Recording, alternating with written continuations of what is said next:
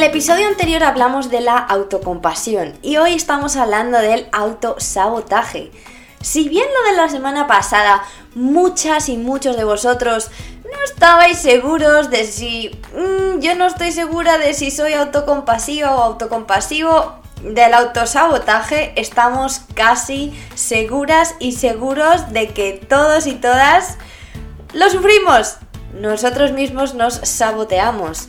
Y no, no te pasa solo a ti. Y hoy vamos a ver por qué nos pasa y qué tenemos que hacer para cambiar este tipo de conductas. Quédate aquí, en Primero Yo, donde hablamos de cosas que nos incomodan, de barreras que nos encontramos en el camino, de formas de conocernos, de potenciarnos, de descubrir nuestra magia interior y sobre todo de aprender a querernos. Bienvenidos y bienvenidas a Primero Yo, este es el episodio número 93. Hola mis pequeños aguacates, ¿cómo estáis? Espero que súper bien y si no es súper bien no pasa nada porque aquí estás otra semana más haciendo algo por ti, porque sabes que te hace bien y porque te importas. Hoy os quiero leer un comentario. Hace mucho que no os leo esos mensajes tan preciosos que me escribís y quiero que cuando lo escuchéis digáis, ¡ay, esa fui yo! Entonces me gusta leeros para que sepáis que los leo todos, que me encantan, que alucino con vuestro amor y que de verdad estoy aquí para que me escribáis con lo que haga falta. Y este mensaje dice, Raquel, me inspiras demasiado. Eres esa vocecita en mi cabeza que me ayuda cuando estoy sola. Gracias por tu apoyo, haces mucho por nosotras. Por mis aguacatitos, como dice esa señora española, mato. Mentira, no mato porque yo no mato, porque yo soy más inofensiva que nada, pero por mis aguacatitos, lo que sea. ¿De qué vamos a hablar hoy? ¿De qué vamos a hablar hoy? Del autosabotaje. ¿Y qué es el autosabotaje? Vamos directos al grano. ¿Qué es Raquel? Pues mira, todos sabemos lo que es. Es ese, tipo de conductas que no nos viene bien a ninguno y a ninguna, que sabemos que no nos hace bien, que no está bien, pero aún así lo seguimos haciendo. ¿Qué pasa con el autosabotaje? Que en su mayoría es inconsciente. ¿Qué quiere decir que es inconsciente? Que te estás autosaboteando sin saber que lo estás haciendo. Y a veces incluso te preguntas, ay, pero ¿por qué está la vida en mi contra? Pero, pero ¿qué pasa? Porque siempre me pasa lo mismo. Y no nos damos cuenta de que realmente nosotras o nosotros estamos escogiendo o creando la situación. Y me diréis, no, pero hombre, pero yo a mí esto no me gusta. ¿Cómo voy a estar yo eligiendo sufrir todo el tiempo? Amigo y amiga mía, hoy te voy a explicar por qué.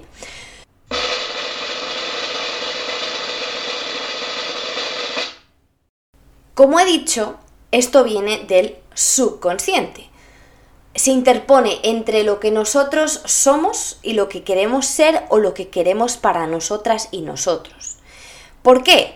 Porque vivimos demasiado, yo sé que lo digo un montón, pero es que es para que veáis que afecta a muchas áreas de nuestra vida. Vivimos en piloto automático.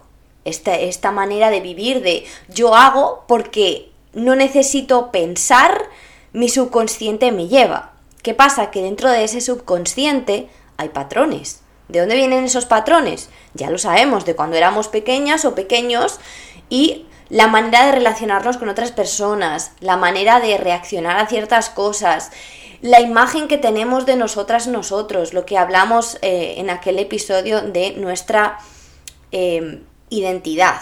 Todo eso es como si fueran los canales, las carreteras que tenemos dentro de nosotras y nosotros para actuar.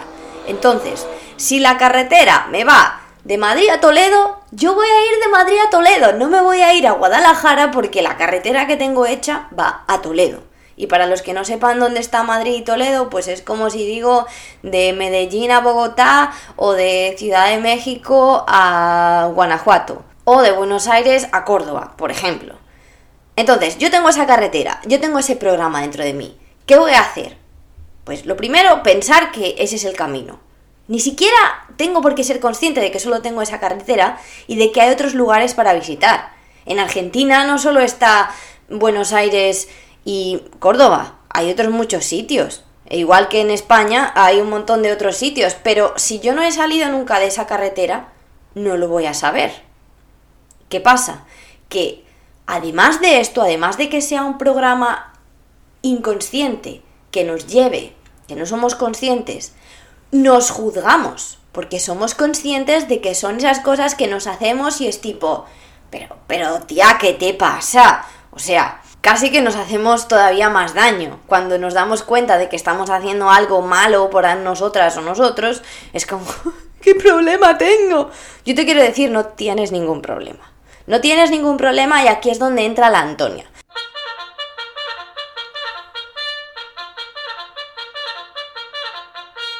La Antonia, a esa la que tenemos un poco demonizada. La Antonia es nuestra amiga al final. La Antonia te dice muchas cosas que no quieres escuchar y que no le tienes que hacer mucho caso con todo, pero sin embargo la Antonia lo que quiere es mantenerte segura. Para los nuevos y nuevas en primero yo, la Antonia es el ego, ¿vale? Nosotros le ponemos un nombre a la Antonia, al ego, para que nos sea más fácil diferenciar esas palabras del ego de nosotras, nosotros. No para atribuirle la responsabilidad de decir, no, esto es Antonia yo no soy, como ha sido Antonia, pues yo me desentiendo. No, eso, eso no es el punto de la Antonia, ¿vale? La Antonia es el ego, es nuestra amiga. Y hay veces que hay que decirle, tía, eres muy pesada, cállate, déjame a mí. Yo sé que me estás protegiendo, gracias, pero quiero continuar. Y ese es en este caso lo que ocurre. La Antonia viene aquí para decir, no, no, no, no, no, no, tú no te vayas a hacer eso, que eso es nuevo y eso es muy peligroso. La Antonia viene a ser en estos casos como la amiga, la amiga negativa, que cuando tú le dices a tu amiga, mira, yo me voy a ir hoy desde, desde Madrid, me quiero ir a Guadalajara. Y te va a decir la Antonia, no, pero tú sabes que esa carretera está sin hacer, no, por ahí no vayas, vas a tener un accidente, eso va a estar horrible.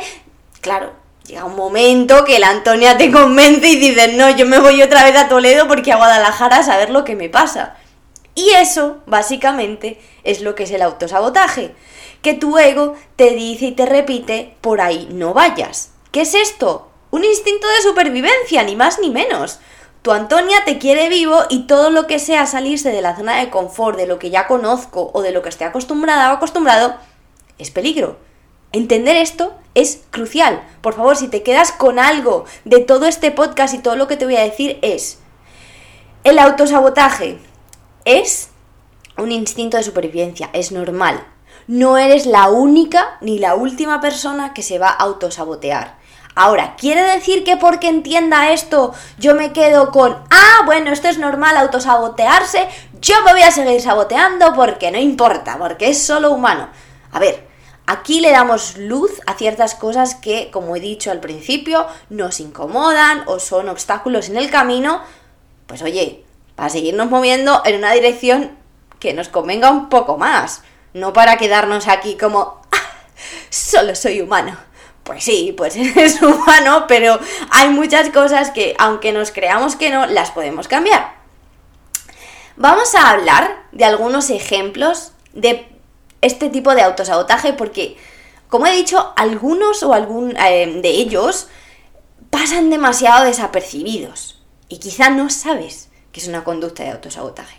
Todas y todos conocemos los típicos de el procrastinar, no acabar tareas, eh, comer comida que no me conviene, conocer siempre a esa misma persona, ese tipo de persona que es como que eh, siempre me encuentro con este tipo de persona en relaciones, por ejemplo, o en amistades, o siempre con este mismo jefe. Sabéis que a mí me ha pasado con los jefes. Yo me he puesto en situaciones donde acababa siempre con ese tipo de jefes tan abusivos, porque yo entendía que eso era lo normal en mi subconsciente, ese lenguaje tan abusivo o esa, o esa manera de sentirme de que no importo, que no sirvo, era lo que estaba acostumbrada, porque era lo que yo había recibido con mis lentes de la realidad, de lo que yo tenía alrededor desde pequeña.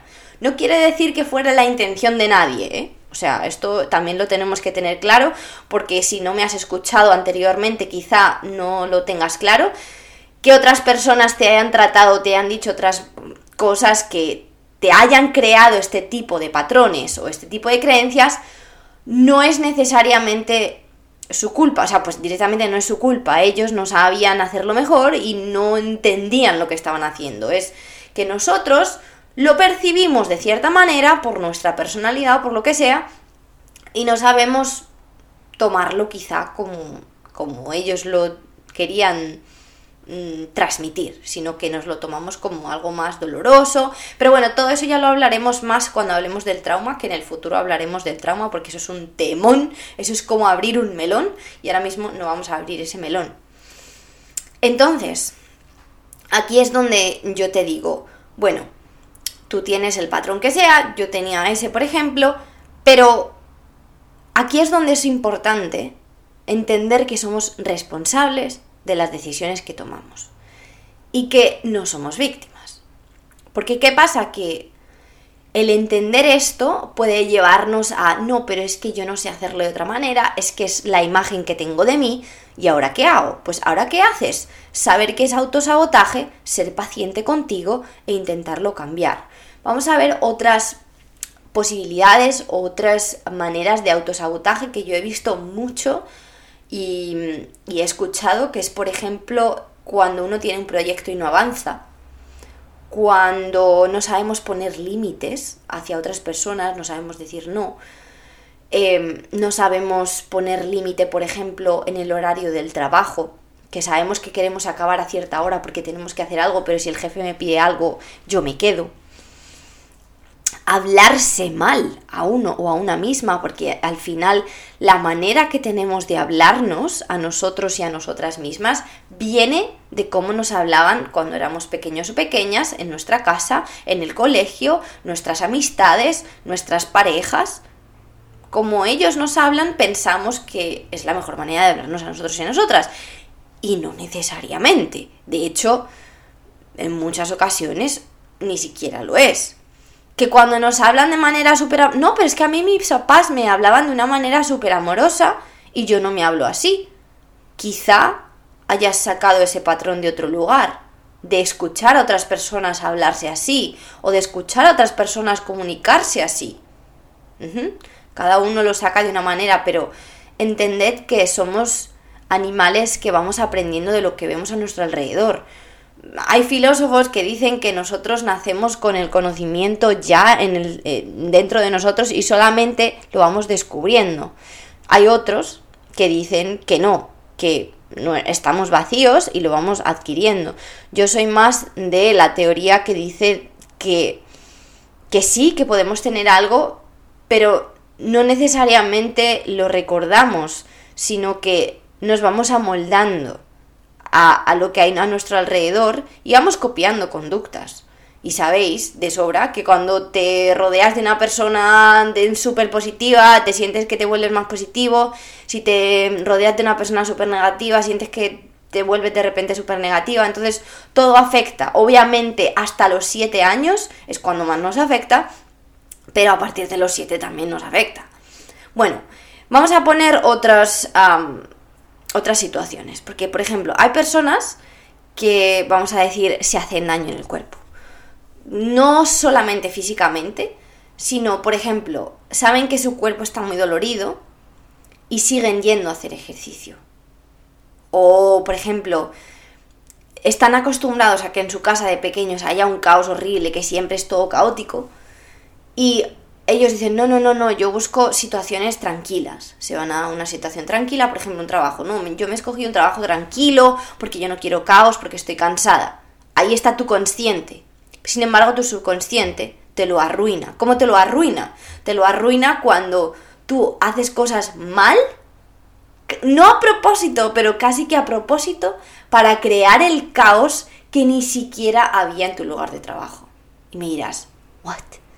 Sí, es impresionante cómo de manera consciente a veces queremos elegir lo que nos conviene y nuestro subconsciente nos lo arruina.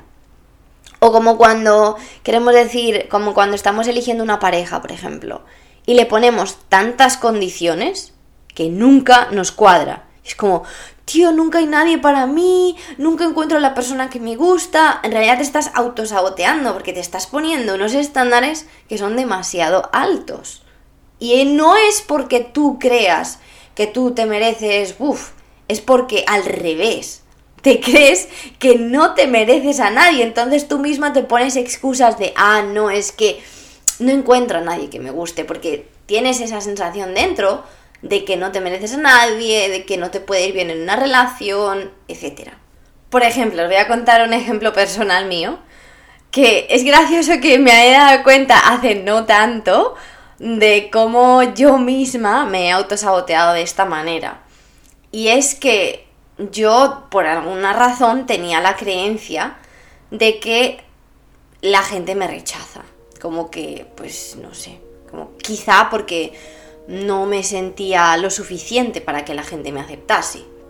¿Qué pasa? Que yo no era consciente de esa creencia. Y pues esa creencia venía conmigo, me acompañaba. Y yo no es que solamente eligiese personas que sabía que me iban a rechazar. Es decir, yo sí quería a lo mejor una pareja, un amigo, lo que fuese, siempre iba hacia esa persona que me iba a rechazar. Porque e, era muy evidente, ¿no? Como que alguien que está fuera de, de tu círculo, de... no sé. Pero si no era el caso, si eran personas que sí me aceptaban, yo me las apañaba para hacer algo para que me acabasen rechazando. Fijaos como que uno intenta afirmarse lo que piensa. Entonces, yo a lo mejor encontraba a esa persona que, eh, pues vamos a decir, me gustaba, ¿no? Me gustaba X persona, Juanito, Jaimito o Menganito. Vamos a decir eh, Menganito. Me gustaba Menganito. Y yo pues iba a Menganito, tal, ah, venga, hablo, no sé qué, no sé cuánto. Me daba cuenta de que a Menganito le gustaba quizá le gusto. Aunque mm, siempre me ha costado creerme que le gustaba a alguien. Y de nuevo, de esa, de esa creencia. A mí me podían decir piropos, me podían decir de todo, que yo pensaba que no, que no, que a mí no me estaban diciendo, a mí no me estaban diciendo cosas ni para conquistarme, ni porque le gustaba, era porque es su manera de comunicarse con los demás. Fijaos hasta dónde llegaba mm, mi creencia, ¿no? Que todavía tengo que decir que en algunas ocasiones me pasa, o sea, que es que esto es una carrera de largo aliento, como digo, con todo, no se va de un día para otro. Y resulta que entonces ya cuando me daba cuenta de que, que sí, que podíamos hacer algo, una de dos, o yo les hacía algo tipo de repente bomba de humo, o de repente te digo esto pero no, solamente para que esa persona me rechazase. O sea, yo no era consciente, pero llegaba un momento que ellos me rechazaban, yo me sentía súper mal, lo pasaba horriblemente mal. Y, realmente yo me estaba creando ese tipo de situaciones. Yo estaba haciendo algo para que esa persona dijese, puff, Raquel es demasiado trabajo. Yo me rindo, me voy o me voy a otra o voy a pasar de ella. No sé si os habrá pasado algo parecido, seguro que en otro tipo de cosas, pero fijaos a dónde llegamos, lo compleja que es la mente, lo complejos que somos y lo importante que es entendernos para seguirnos moviendo, que es que no se queda ahí, no tenemos que estancarnos, pero sí tenemos que entendernos. Y bueno, y ahora me vais a decir, ¿y qué hago Raquel? ¿Cómo soluciono esto de, de, del autosabotaje? ¿Qué hago? Porque claro, está muy bien saberlo. Bueno, lo primero que hemos hecho, el primer paso ya lo hemos dado, que es saber sobre ello, saber lo que es, saber de dónde viene. Raquelita, Raquelita, ya me llamo a mí misma Raquelita porque últimamente todo el mundo me llama Raquelita. Raquel nos ha ayudado a abrir la puerta. Vale. Espero que también Raquel nos haya ayudado a entender por qué la puerta se ha abierto, o sea, que hayamos entendido de dónde viene esto. Ahora, nosotros tomamos la acción. Primer paso, probablemente puedas clarificarlo todo poniendo en una lista qué cosas sientes que son autosabotaje para empezar a trabajar en ellas. Yo podría poner eh, elegir a gente que me... O sea, no elegir a gente que me rechace. Eso lo tengo que convertir en algo positivo. En vez de decir no elegir a gente que me rechace, yo tengo que decir elegir la gente correcta para mí. Entonces, ¿Cómo voy a trabajar en esto? Poco a poco, seleccionando mejor a la gente. ¿Qué pasa? Que tengo que creerme posible. Creerme posible. Pues sí, seguramente. Creerme capaz. Tengo que creerme capaz. Las tomas falsas aquí en medio al final están por ahí por el medio, se quedan ahí. Me tengo que creer capaz de hacerlo. ¿Cómo me creo capaz? Hablándome a mí misma de manera positiva, diciéndome una y otra vez, Raquel, eres capaz de elegir a personas que te aceptan. Raquel, las personas te aceptan. Raquel, tú puedes hacer el bien para que otras personas te acepten. Raquel, no tienes necesidad de estropear la situación. Raquel, la gente te quiere. Raquel, la gente te adora. Raquel, la gente te acepta. No sé, lo que queráis deciros. Que os ayude a creeros que sí que podéis. Porque claro, ahí está el hablar en negativo, no es que yo no puedo, no es que a mí esto no se me da bien, no es que lo he hecho así toda la vida, ah, ah, ah, eso ya no nos vale. Ahora nos vamos a empezar a hablar en positivo. Otra cosa, no te autosabotees diciendo tengo una lista de 10, voy a hacer los 10 a la vez, a los dos días como es un montón, chao es otra forma de autosabotearse, es decir, me pongo todo a la vez sabiendo que no lo voy a hacer para confirmarme a mí misma que no soy capaz. Ah, ah, vamos de uno en uno. Primero voy al del rechazo, segundo voy al de no sé qué, tercero voy a la procrastinación, cuarto, de uno en uno. Cuando sientas que has medio controlado uno, quizá puedas pasar al siguiente.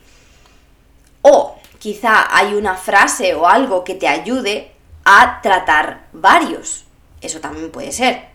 Pero básicamente en lo que quiero que te metas en la cabeza es que sí eres capaz. Eres capaz, pero tienes que ser paciente. Pongamos la misma carretera de Madrid a Guadalajara donde yo quería ir, yo ya he hablado con mi amiga Antonia y le he dicho, Antonia, está bien, yo sé lo que hago, yo quiero construir una carretera nueva. Vamos a construir la carretera nueva. Quizá necesitemos ayuda, pues quizás sí. Hay veces que necesitamos una persona externa que nos ayude a reconocer cuáles son las carreteras que queremos construir o que nos mantenga pues con esa accountability, esa palabra que no existe en español y que me gustaría que alguien la sacase en un diccionario, es decir, que nos mantenga haciendo el trabajo para que no lo dejemos, que es a veces mi labor acompañando a otras personas, es simplemente el ser esa persona de referencia para decir, oye, ¿estás haciendo el trabajo? Sí, necesito ver el progreso. Y eso hace que uno pues siga haciendo el trabajo. Y después de que te has propuesto construir esa carretera hasta Guadalajara, sabes que la Antonia va a seguir viniendo de vez en cuando y te va a decir, no, no, no, no, no, no, yo sé que vas por mitad del camino, pero lo que te queda es súper peligroso. Bueno, sabes que va a llegar, sabes que esa vocecita te va a llegar, sabes que eres tú con tus programas subconscientes, por lo que sea, por tus patrones, y dices, vale, sí, esto es normal, y sigues. Entonces, ¿qué estamos necesitando aquí? Mucha paciencia, mucha paciencia y autocompasión. Lo hablamos en el capítulo, en el episodio pasado, si no lo has escuchado, ve a escucharlo después de este, porque es necesario. Es necesario el entender que no siempre tenemos la fuerza y que estos patrones especialmente son fuertes cuando uno está cansado, cuando uno no está pasando por una época buena, por cuando tiene una carga emocional muy grande. Esos días en los que uno está triste o que está pensando en, yo qué sé, todas estas eh, cosas que tiene que hacer, es muy normal que empiece a procrastinar, que empiece a comer cosas que no debería comer, que empiece a hablarse mal porque no ha acabado las tareas. De nuevo, cuando no tenemos energía, no tenemos energía para renovar. Eso es como eh, en, las, en las empresas, si no tienen dinero para pagar las cosas del día a día, no tienen dinero para pagarle a alguien para hacer innovación. Que sí, que la innovación es súper importante para que la empresa crezca, sí pero no se suelen gastar el dinero en innovación porque sienten que no tienen. Y esto es igual, si sientes que no tienes energía, no la tienes como para hacer cosas nuevas o dedicarte a crear nuevos patrones. Por eso también es importante el escuchar al cuerpo, el descansar, etcétera, para tener energía para todo esto que queremos cambiar en nuestra vida. Y pues bueno, yo creo que esto resume bastante bien lo que es el autosabotaje y la manera de cambiarlo. No hay una manera mágica, como ves, pero pues en estas cosas del crecimiento personal no hay nada mágico. Cada uno se acaba pues construyendo sus propias estrategias, quizá te sirvan unas más que otras y quizá haya personas que, con las que resuenes mejor, pero al final cada uno tiene que encontrar su manera, ser paciente y hacer el trabajo casi que de manera diaria porque nadie te regala nada y lo que llevas construyendo durante un montón de años de manera inconsciente, no lo vas a cambiar de manera consciente de un día para otro. Pero, dicho esto, a pesar de todo es autosabotaje, compasión, no compasión, lo que sea, eres una persona súper especial y súper maravillosa. Es que no quiero que se te olvide esto, porque sé que se olvida y yo vengo aquí a recordártelo, que eres maravillosa y que el trabajo que estás haciendo contigo es de admirar y no pienses que no es suficiente, porque es suficiente, porque cada granito de arena que te pones, añades algo. No tiene que ser enorme, siempre digo 1%. El 1%, si lo comparas con lo que estabas pretendiendo hacer, no es casi nada. Y ese 1% si te lo puedes asegurar. Muchas gracias por estar aquí. Es, para mí es un honor compartir el camino con vosotras y vosotros. Sabéis que me encanta, que sois energía para mí. Gracias por apoyar el podcast porque, bueno, no lo he dicho al principio de este episodio, hoy lo digo al final, que ya tengo un link para que podáis apoyar al podcast de manera económica si queréis, porque en el pasado me lo pedisteis y intenté encontrar la manera de hacerlo para que, pues, esto fuese gratis para vosotras y vosotros, pero si queréis también me podáis apoyar en mi proyecto. Y hay un link tanto en mi perfil de Instagram, eh, tanto eh, como en, el, en, la descripción de este episodio, que es eh, Buy Me a Coffee, cómprame un café y me podéis comprar un café, es como un símbolo de ayuda, dos, tres, los que queráis. Y pues es un aporte para primero yo. También podéis hacer otro tipo de aportes si os gusta lo que hago y es, sabéis que es compartir, ponerlo en otras plataformas para que, pues bueno, a mí eso me ayuda un mogollón y sé que a veces pues para vosotros no es tanto el, decir, ah, voy a compartir esto con mi amiga, que sé que le haría falta. De verdad que le agradezco un montón y si estamos aquí, donde estamos, en este nivel, con tanta gente dentro de esta comunidad, es gracias a ti. Así que gracias por lo que haces, gracias por tu apoyo, gracias por estar al otro lado escuchando. Y no te olvides que cuando tú aprendes, el mundo aprende. Cuando tú mejoras, el mundo mejora. Y cuando tú te quieres, el mundo te mando un súper beso y nos vemos la próxima semana.